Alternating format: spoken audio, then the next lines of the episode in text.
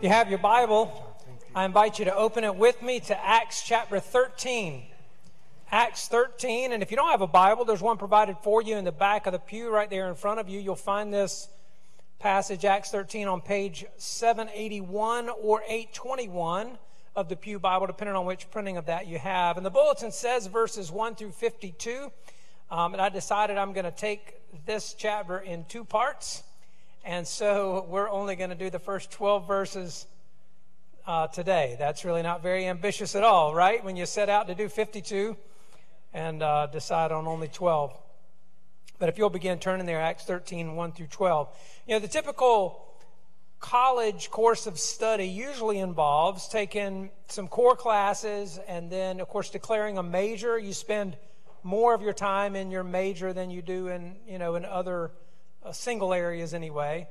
And then, of course, you have the opportunity to take some other coursework outside of that. And so, uh, for example, um, when I went to college, I, I ended up majoring in, in, economics. I went to Wake Forest, where uh, you know there's a liberal arts curriculum, so the, the core curriculum was actually pretty beefy, like the first two years of college, and then you know you start your major as a junior.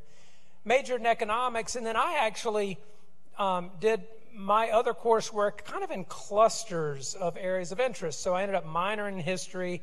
Um, I took a, a, good little cluster of philosophy classes, um, some music classes, and then actually some military science because I was in Army ROTC. And so I did, I had my major and then like clusters of interest. There are other people who maybe declare their major, they might double major. Or they might just take a smattering of all kinds of stuff because they like a little bit of everything. But that's the idea. You know, you major and uh, and then have some choices. Well, I didn't because of the way I chose to do that. I really didn't have a lot of just free electives, you know. But but one of them that I do remember was horseback riding. I got one credit hour, a PE credit, at Wake Forest University for horseback riding. And I don't know to this day what uh, the university thought um, that might do to shape me into a better human being, you know, a more responsible participant in the civic, you know, process or whatever, uh, prepare me for a career or whatever. But, um, but it was fun. And, you know, it was pass fail, pretty low pressure, and so forth. Well, most of us uh, tend to approach life in a similar way as we do college. So we major in career, right? Uh, maybe double major in career and family. And then we tend to devote our time otherwise to other areas of interest. We might be involved in the political process or just in community involvement in some way. We might devote our time to hobbies or other interests and that sort of thing. But sadly, I think that for many, it could be said that our Christian life is treated like an elective. Uh, maybe even like a horseback riding class.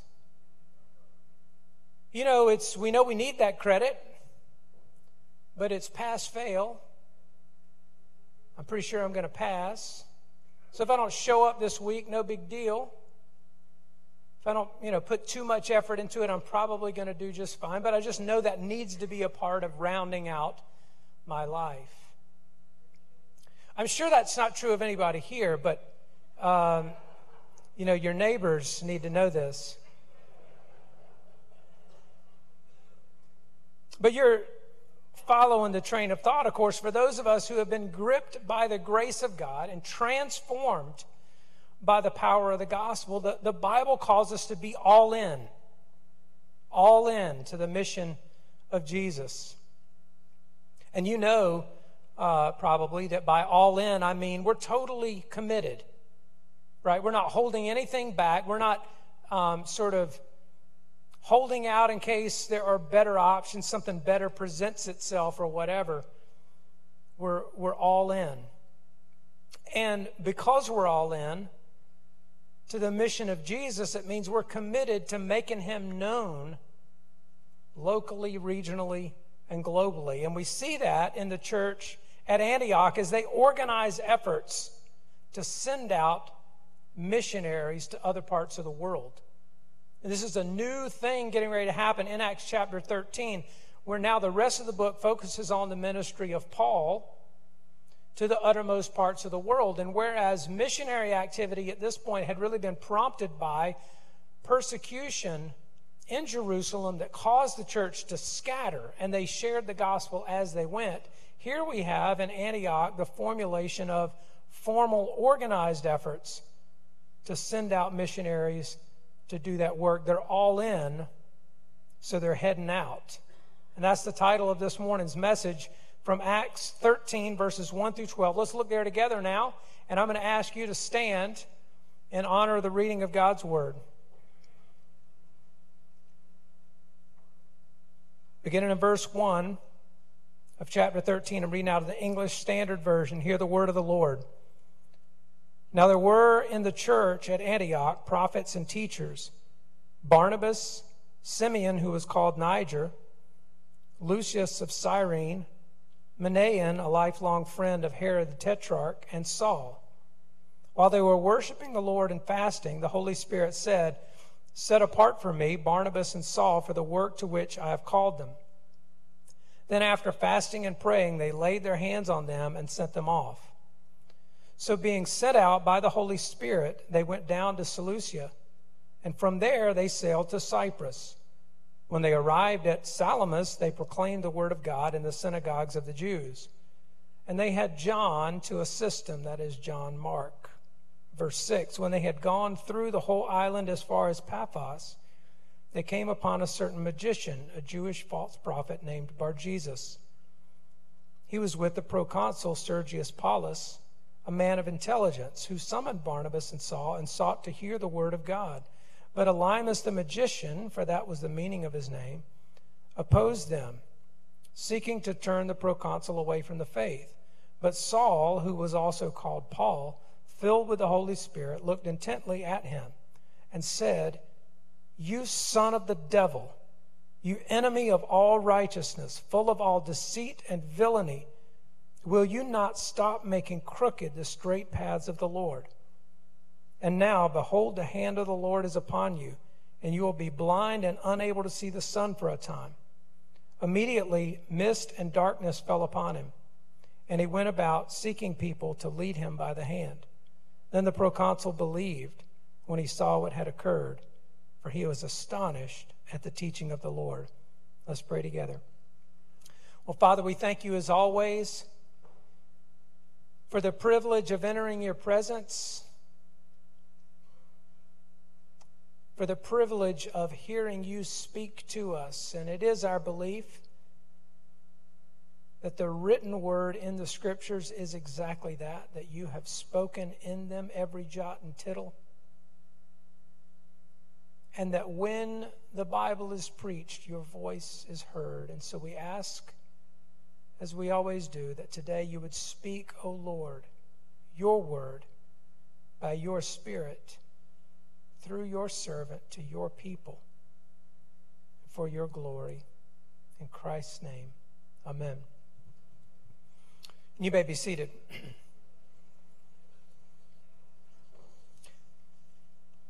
I will tell you that one of my, uh, my biggest uh, fears in using a handheld microphone up here is that I'm going to put my paper on the back of the other papers, but it's not going to go on the back.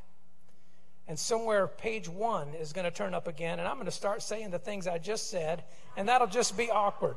So if that happens, you just play along, okay? Well, a couple of weeks ago, when we were in Acts 11, we learned that Antioch emerged as the new center of Christian activity. You may remember that while the apostles stayed in Jerusalem, and that sort of remained the, the command center, if you will, kind of headquarters of the church. Um, many believers fled Jerusalem because of persecution. And even those that did remain, or those that trickled back in there, found it increasingly difficult to teach and to worship freely because of that persecution. In fact, last week we read about the execution of James, the brother of John, one of the apostles, one of the three of the sort of inner circle of Jesus, who about 10 years after the crucifixion and resurrection of Jesus, himself was, was put to death. So it was intense in Jerusalem. And it, for that reason, and perhaps for others, um, it, it, Antioch just became a, a more suitable place for the church to really flourish and to become a new hub of activity. It was much larger than Jerusalem. You may remember the third largest city in the Greco Roman world, uh, behind Rome and Alexandria.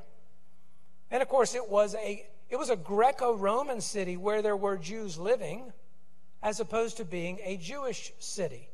Now, the significance of that was in a Greco Roman city where there were Jews, there were also people of a variety of philosophies and religions or whatever.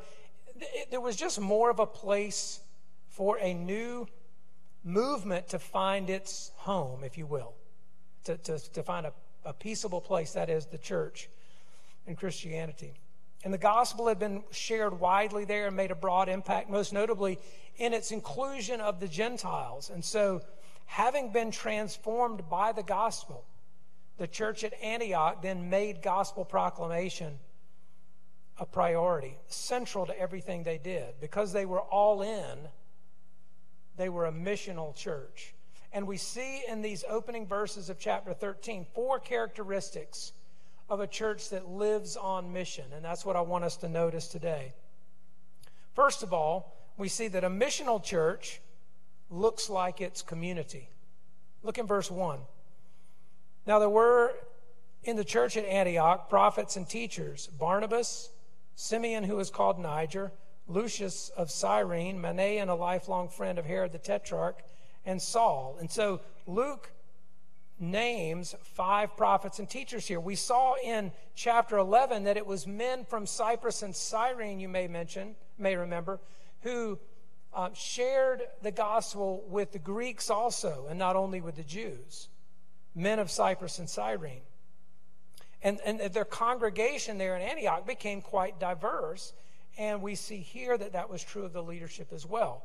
These five prophets and teachers who spoke with spiritual authority in the church at Antioch. Let's consider uh, their backgrounds here. This is, you know, sort of like on the, the, the, NFL game when it's opening up and they come on the screen and tell you, here I am and here's where I went to college and that sort of thing. We have Barnabas, the Hellenistic Jew from Cyprus.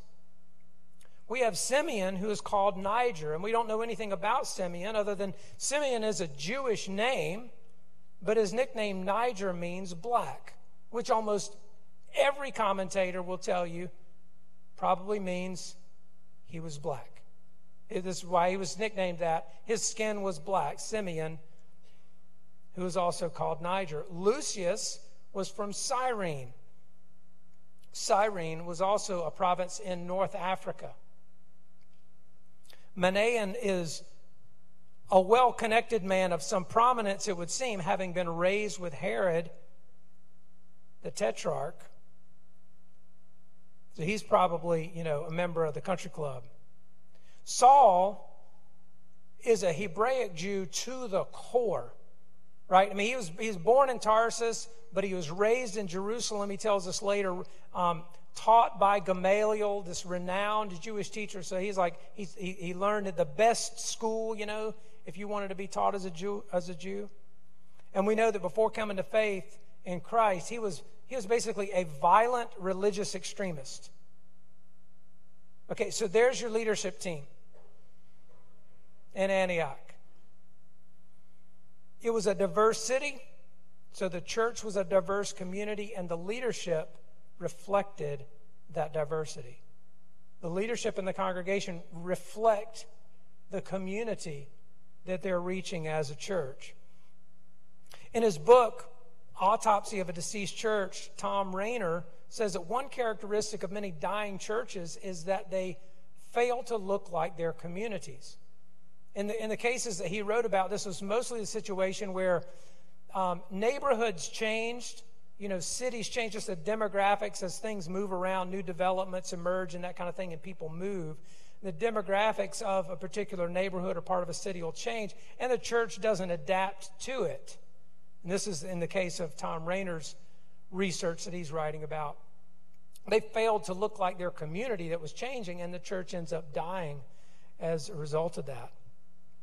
Well, those of you who have lived here in Monkey Junction for most of your life have seen this area changed dramatically over the years, right?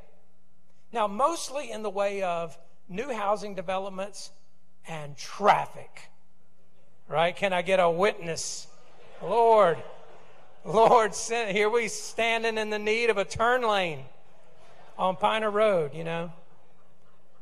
So it's it's it's mostly been it's mostly been that kind of just as a population boom, but there have been um, some changes to the sort of racial composition of this southern New Hanover County as well. And I didn't actually write down all these statistics. I've looked online um, at some different census data and that kind of thing. And one of the interesting, well, a, a couple of things I'll mention. Number one, um, obviously, New Hanover County and uh, southern New Hanover County have always had a um, sizable African American population. That's always been part of the demographic makeup of our community. Uh, what's interesting is in the last 20 years, um, there's, there's been a, a, pretty pronounced growth in the Hispanic population. That's actually been true all over North Carolina, true in New Hanover County as well. And if the data I looked at was accurate, what's interesting is the 28412 zip code. Now, if you know your local zip codes, we're in 28409 here. And then on the other side of Carolina Beach Road is 28412, right? So Walmart is in, is in a different zip code. And the 28412 zip code, um, it appears, has actually a, as a percentage, um, a higher concentration of Hispanics than we have in New Hanover County at large. The 28412 has a, a higher percentage of Hispanics living um, in our community than New Hanover County does overall. Again, that's if I'm if I'm reading the data right. And either way, um, what's sort of incontrovertible is that, or, or indisputable, um, that they are a significant part of our community and have become so uh, much more in much more pronounced way in recent decades. They're part of our neighborhood. And so we could say we could make that observation or lots of others. I'm really I'm really just highlighting that's one um, kind of obvious way in which our community has changed over time. And as Tom Rainer uh, would urge, that that churches be like the church at Antioch, and, and as a missional church, that we would look like our community. That ought to become for us um, a prayer for our session, perhaps for our congregation I think we could, we could make this our prayer without really much controversy that God would uh, lead us to love our community so well that we begin to look like our community.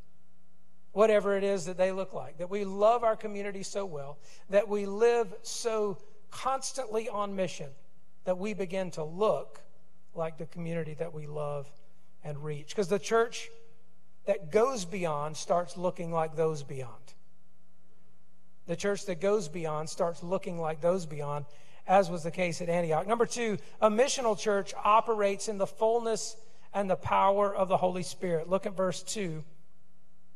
And I won't spend a, a, lot of time on this point, but it says, While they were worshiping the Lord and fasting, the Holy Spirit said, Set apart for me Barnabas and Saul for the work to which I have called them.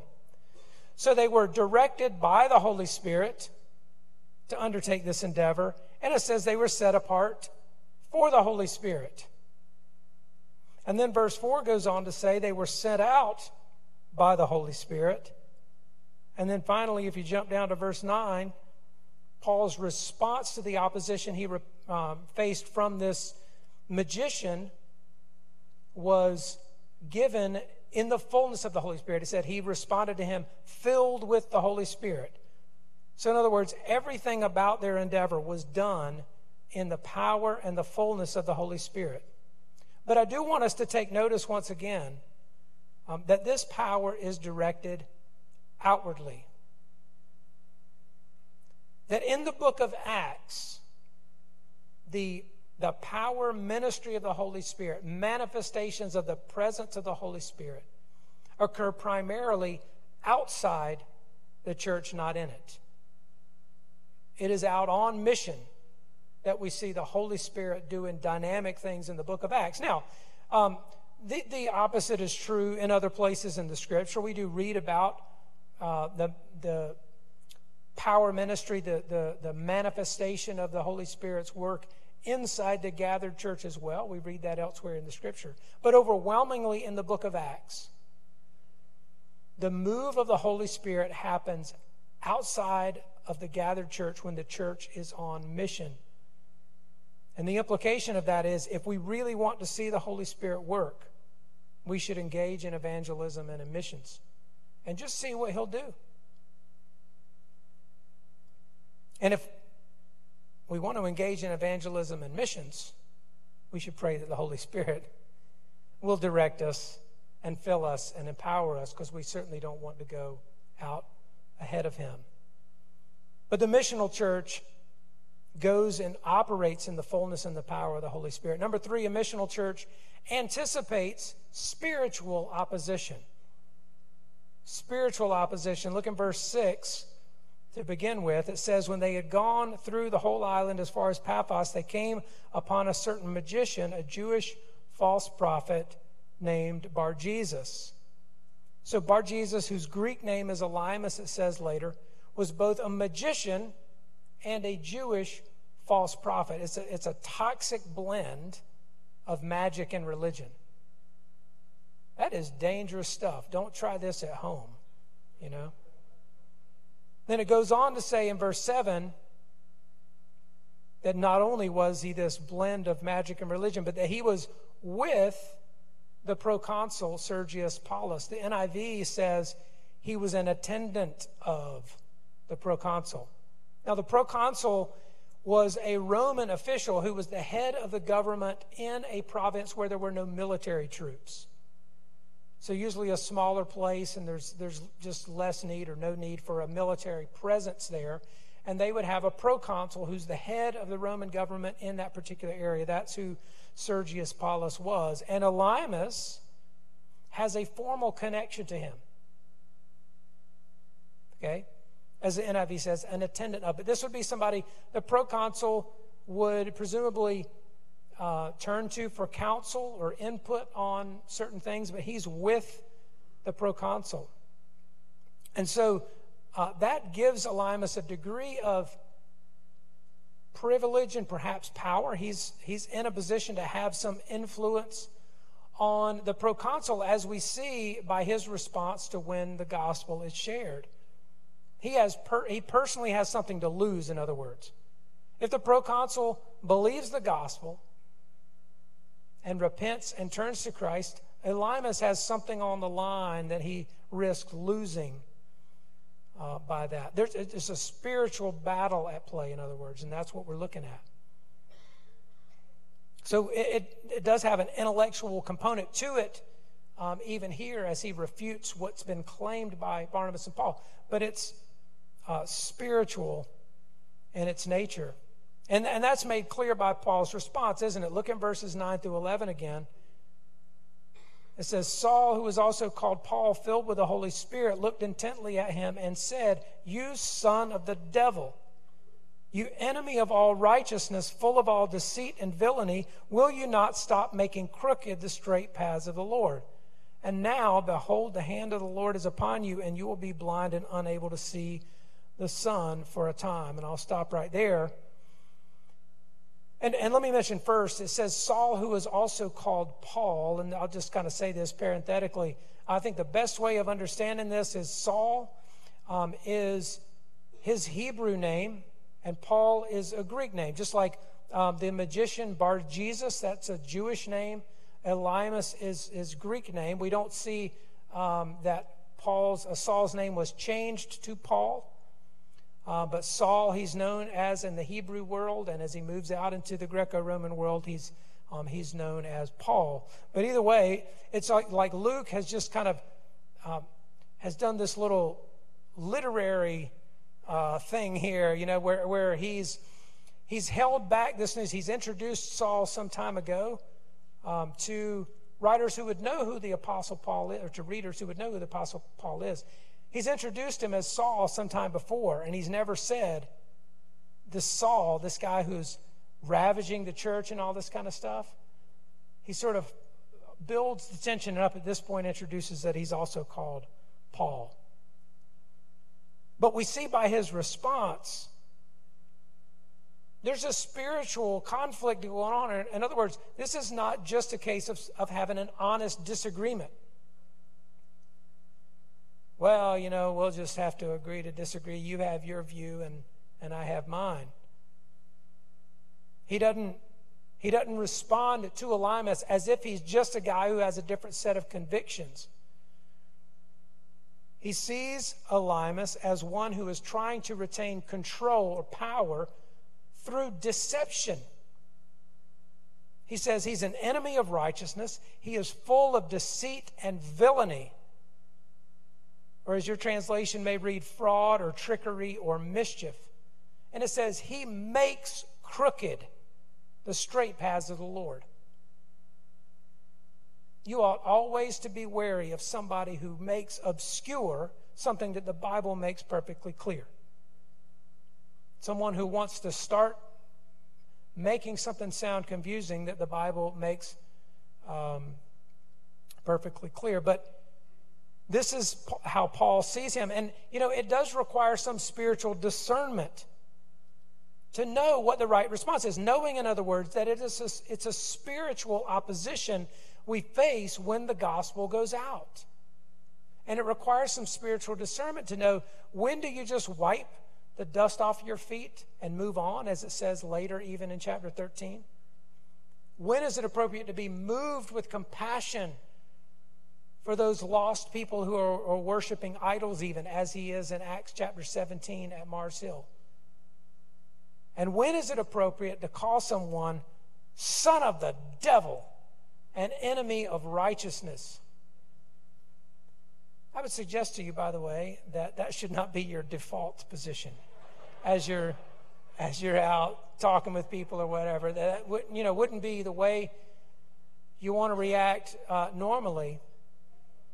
But it, but it actually reveals something interesting, doesn't it? That Paul discerns. He's filled with the Holy Spirit and discerns this is this is a conflict against forces of darkness, not against just the man standing in front of him.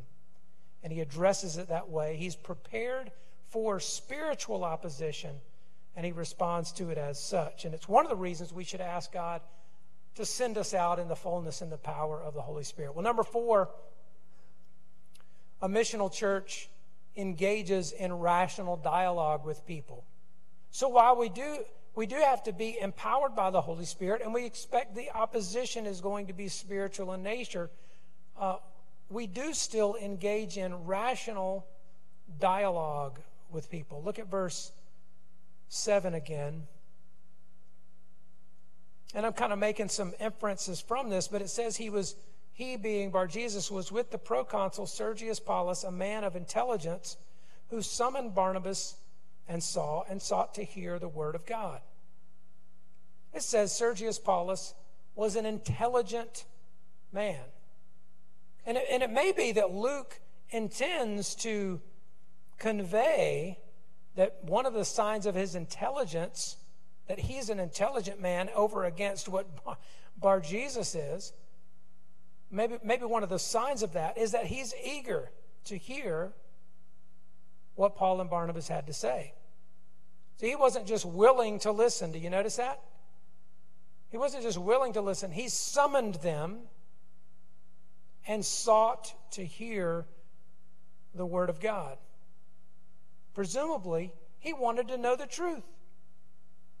He was actually seeking to know if they had something true to say. His intelligence was not a barrier to belief, as it is for some people today, and as some people claim it ought to be, that an intelligent person wouldn't believe in a deity of any sort. But the claims of Christianity weren't received by Sergius Paulus as anti intellectual. You know, in our day, uh, rationalism is often set against any sort of belief in God or spirituality. So there are some there are some who say that based on what we know from science today, that belief in God is just positively irrational. In fact, they, they, they might say, um, yeah, Sergius Paulus was an intelligent man, but he lived in the first century. I mean, he was in a pre scientific world. If he lived today, if he knew what we know now, he wouldn't even give him the time of day. I've heard uh, one particularly, uh, well, I won't use the adjective to describe, one atheist um, who is militant in his views uh, has said even that Jesus himself, if he lived today, would be an atheist. In fact, that same, that same individual would say belief in God is delusional. Not just irrational, but delusional, and that um, teaching some religious beliefs to children is akin to child abuse. Now, that's not to say that that's most uh, atheists or non believers that think that way, but it illustrates um, a certain degree of hostility that has emerged um, toward people of any kind of religious persuasion, so that free thinkers really aren't that free to think at all. Uh, they're free to think of atheism and really nothing outside of that, that it closes off options, um, it closes off rational dialogue about truth. And there's a hostility toward it. But here's the bad news, beloved, is that many of us in the Christian community have responded with an equal and opposite hostility. Right? They shout, we shout back. It's like playground stuff. Do you remember being like in middle school and being, well, I was going to say being really good at calling other people names. I don't know if you were good at it. I was actually pretty good at it. But you know, playground son, you, you be mean, I'll be meaner. You say something nasty, I'll say something nastier. And this is kind of public discourse today. Hostility met with hostility and ugliness. And, and no one benefits from the tribal warfare uh, that results when I regard somebody with opposing views as not only being wrong, but evil. Because, you know, evil has to be stamped out, right? Put an end to it.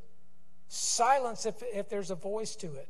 No one benefits from that sort of tribal warfare. Whenever people are unable or unwilling to engage in dialogue and persuasion, they resort to control and coercion. And it's actually, um, that's a tactic of the enemy right there. I mean, control and coercion and even deception as the magician Elymas engaged in. Because here's the thing when, when you get to the point where if I can't persuade you that, that my view is true or whatever, um, then what I try to do is just try to get you to act the way that I want you to act, vote the way that I want you to vote, respond the way I want you to respond to whatever. And if a lie will get you to do that as well as the truth, or better than the truth, okay, well, enough. Now, that's a terrible place to be as a society, isn't it?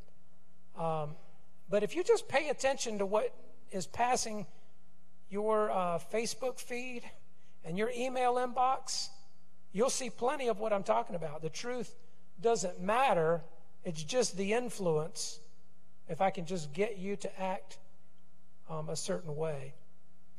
Well, enough there, but just to say um, a missional church that goes about proclaiming the gospel engages people in rational dialogue. There's no fear of opposing views. You know what? uh, I believe with all my heart the Bible is true. It describes the world as it really is, it conforms with reality. I don't have any problem talking with somebody and being presented with some, you know, views that are completely contrary to that because the, the truth is still true. And the Christian has nothing to fear um, about rational dialogue. We have lots to fear if we live in a society where it is completely eliminated and replaced by coercion and control and deception. And so we have Antioch as an example of what maybe, hopefully, we aspire to be a missional church that is all in.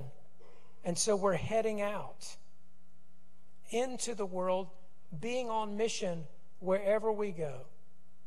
Um, a church that looks like our community, a church that goes in the fullness and the power of the Holy Spirit, expecting spiritual opposition, but completely comfortable having a rational dialogue with people as well. Engaging with people authentically, one on one, on a personal level, groups or whatever, with the truth, knowing that they need to know the truth. Let's pray together. Father, we do pray that today,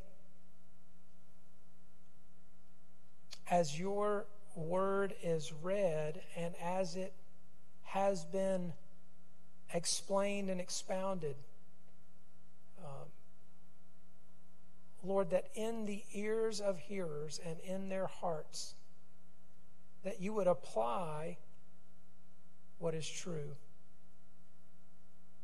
Father, if there is any uh, chaff in it, if there is any uh, junk in it, Lord, would you just filter that out and apply uh, this message to each heart according to our need because we want to be. We want to be a people who are all in for the mission of Jesus. Lord, forgive us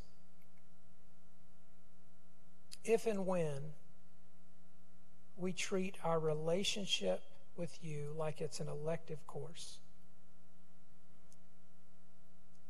That it's a little bit of extra time on our schedule. That we participate, engage in whatever aspects of that bring us some personal enjoyment with little concern that much is really demanded of us from it. Oh Lord, would you convict us of that? We just confess and repent of it. And Father, would you replace that with a deep passion? Grip us once again with an understanding of what it means to be people who have received the grace of God through Jesus Christ so that we will be all in and go out as a result. And We ask it in the name of Jesus. Amen.